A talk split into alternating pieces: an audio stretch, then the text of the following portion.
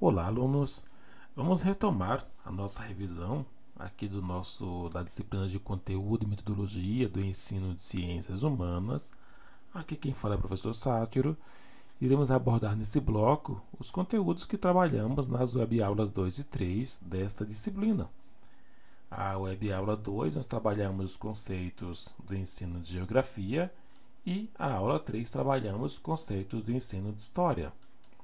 Vimos na web aula 2 é, porque a geografia nos anos iniciais do ensino fundamental é tão importante e nós vimos também os objetivos que seriam compreender o papel do ensino da geografia, entender a importância da disciplina nos anos iniciais do ensino fundamental, além de decodificar as imagens, os códigos, as linguagens que são utilizadas pelas crianças, além do trabalho didático com os conteúdos pertinentes à escolarização relativa à geografia. Nós vimos nesta disciplina é, a divisão, do, do, a organização da educação infantil e os campos de experiência baseados em direitos, que são os seis direitos de aprendizagem e de desenvolvimento. Nós vimos que a geografia ela está dentro desse, desses campos permeando, ela está de maneira implícita em todos esses campos e o aluno, o estudante, ele conhece cada um desses campos através das atividades que o professor consegue trabalhar com ele. O que significa que na educação infantil o trabalho do ensino da geografia é contribuir para a construção da cidadania e o desenvolvimento da pessoa. Uma vez que na educação infantil a gente não trabalha especificamente a disciplina com o aluno, ou seja, os conceitos são postos dentro de um universo geral e esse universo são divididos nos seis direitos básicos da educação e nós podemos acompanhar os, os direitos da aprendizagem, né, que são o direito de conviver, brincar, participar, explorar, expressar e conhecer-se com os campos de experiência, que são aqueles cinco campos: o eu, o outro e o nós, corpo, gesto e movimentos, traços, sons e cores e formas, escuta, fala, pensamento, imaginação, espaço, tempo, quantidade, relação e transformação, tá? Essa são a, é a base que a gente trabalha no, na educação infantil. Já no ensino médio, quando a gente acompanha a geografia, ela já está mais, é, mais separada, porque envolve a ampliação do conhecimento dos conceitos geográficos, além de orientar a formação cidadã do aluno. E do ensino fundamental, é, fazemos aquela divisão entre a educação básica de 6 e 14 anos, tá? que é a, a, a turma que é atendida pelo ensino fundamental, e nesses anos iniciais, os alunos desenvolvem a percepção e o domínio de espaço, enquanto nos anos finais, os alunos devem ampliar os conhecimentos sobre o uso do espaço e as diferentes situações geográficas que atende os dois, tá? Eu convido você a acessar a Base Nacional Comum Curricular e dar uma olhada em cada uma das etapas, a cada uma das competências e habilidades que são trabalhadas. Porque, por exemplo, na educação infantil, quando a gente organiza o ensino através dos campos de experiência, baseando nos direitos de aprendizagem, você começa a observar que são totalmente diferentes do ensino médio e do ensino fundamental porque é, a Base Nacional Comum Curricular ela une o, os, os direitos da aprendizagem, os campos de desenvolvimento de acordo com a faixa etária da criança.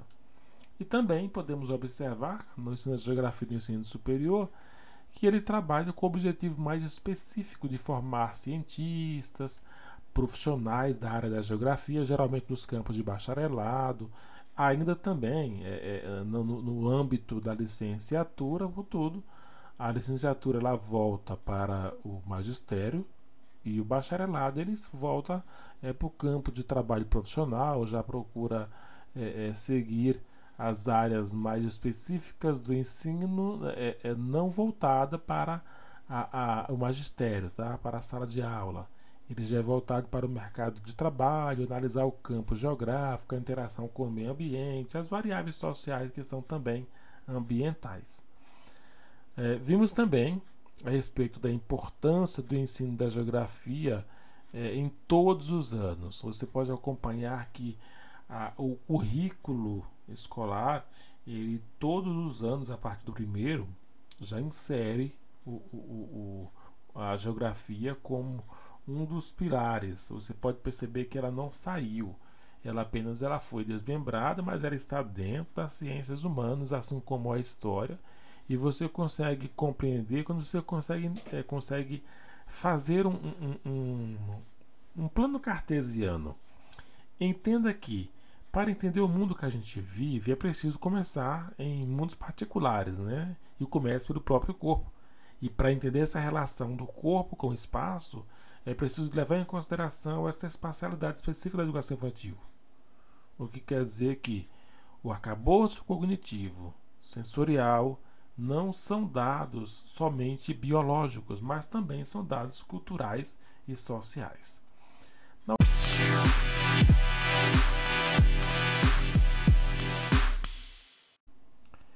Nessa unidade 3, nós focamos bastante a questão da responsabilidade em fornecer e servir material didático de apoio, tanto para o professor quanto para o aluno, é, no programa do livro didático.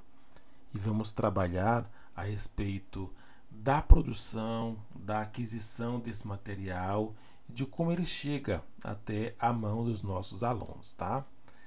É, vimos nesta web aula 3 é, a forma de como funciona o Programa Nacional do Livro Didático e o seu papel. Nós vimos que o livro didático ele tem tido um papel muito importante e, e que tem sido discutido recentemente é, e é um novo adendo à discussão do PNLD, que é o Programa Nacional do Livro Didático, porque esse programa ele distribui os livros para as escolas públicas a partir de critérios que são estabelecidos pelo próprio MEC, Ministério da Educação. E como que funciona esse processo? É como que se processa essa elaboração? As, para as editoras, a primeira etapa a, a, a, a fazer é se inscreverem nos editais do governo para então é, é, é, fornecer o material e começar a produção e fazer propostas. O governo federal ele determina os critérios mínimos para os livros é, é, que são aceitos para a seleção pública. Esses critérios eles são usados através do guia do livro didático e eles são aprovados, são reunidos, enfim. E esse guia com esse material ele é enviado pelas editoras e os professores da educação básica eles deverão escolher aquele que está mais é, é, a contento tá? para a, a produção. Porém, dentro desse processo de avaliação, a gente tem alguns pontos que são negativos e positivos que a gente tem que abordar. Primeiro deles, o primeiro ponto positivo é que a democratização do acesso ao livro didático é dado. Tá? É, existe é, o acesso para todos. A transparência existe no processo de escolha, bem como a valorização da opinião do professor. Porém, quando a gente vai para os pontos negativos, acontece uma verticalização. Por quê? A centralidade na elaboração do guia acaba sendo do Ministério. E nesse momento existe a tal da pulverização, porque os, os, os títulos eles são colocados de maneira que escolas é, de mesma rede eles passam a ter acesso a livros diferentes, porque os temas estão pulverizados lá dentro. Eles não estão organizados, esquematizados.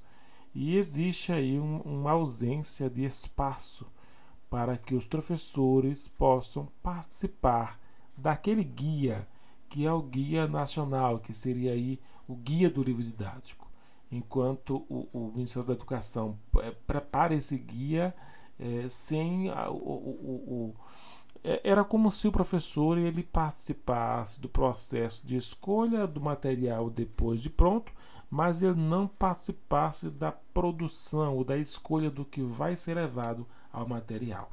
Por esse fato é que a, esse é verticalizado. Quando fala que ele é verticalizado, ele é colocado de maneira é, é, para todas as, as, as, as, todas as redes, né? De uma mesma maneira que todos possam ter acesso, mas os conteúdos eles são colocados de maneira, é, vou dizer, inadequadas. E essas são críticas feitas ao sistema do, do Programa Nacional do Livro Didático, tá? E observa que esses materiais didáticos eles possuem limitação, eles são é, é, usados como mediadores do processo, mas que também não são as únicas formas de aprender e de ensinar. O professor ele precisa muitas vezes trabalhar com é, materiais complementares. Ele trabalha com documentos, trabalha com, com é, materiais produzidos e quando a gente fala de produção, é o momento que o professor ele precisa ter aquele cuidado de fazer a própria produção do material para adequar para seus alunos, para garantir que o aluno seja um, um, um, um aluno consciente dos seus deveres, ele seja alguém responsável pelo que ele faz, que como os livros são produtos industriais, eles não dão conta, são industrializados, né? Eles não dão conta é, da diversidade da sala de aula.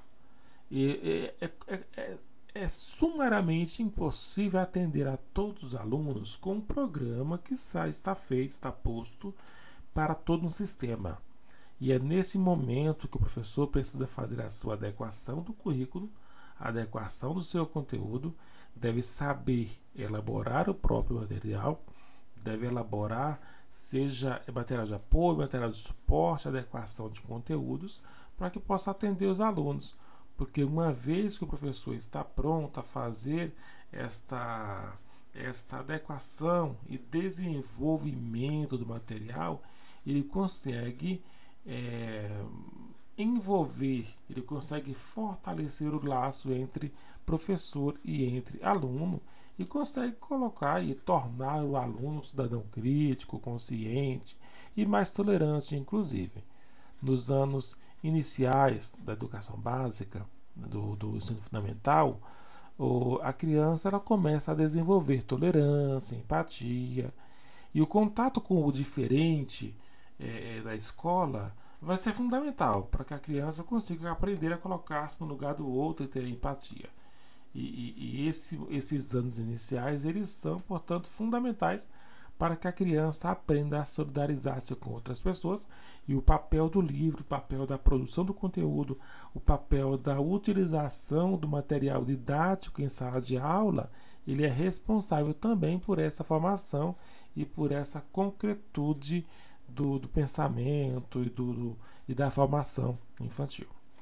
Desejo que você acesse o material, dê uma lida em todos os conteúdos, verifique as abordagens a respeito de cada um desses temas, leia o e-book para que você possa fazer uma boa avaliação e ainda mais utilizar esse conteúdo para a sua vida. Um abraço, até o nosso próximo momento.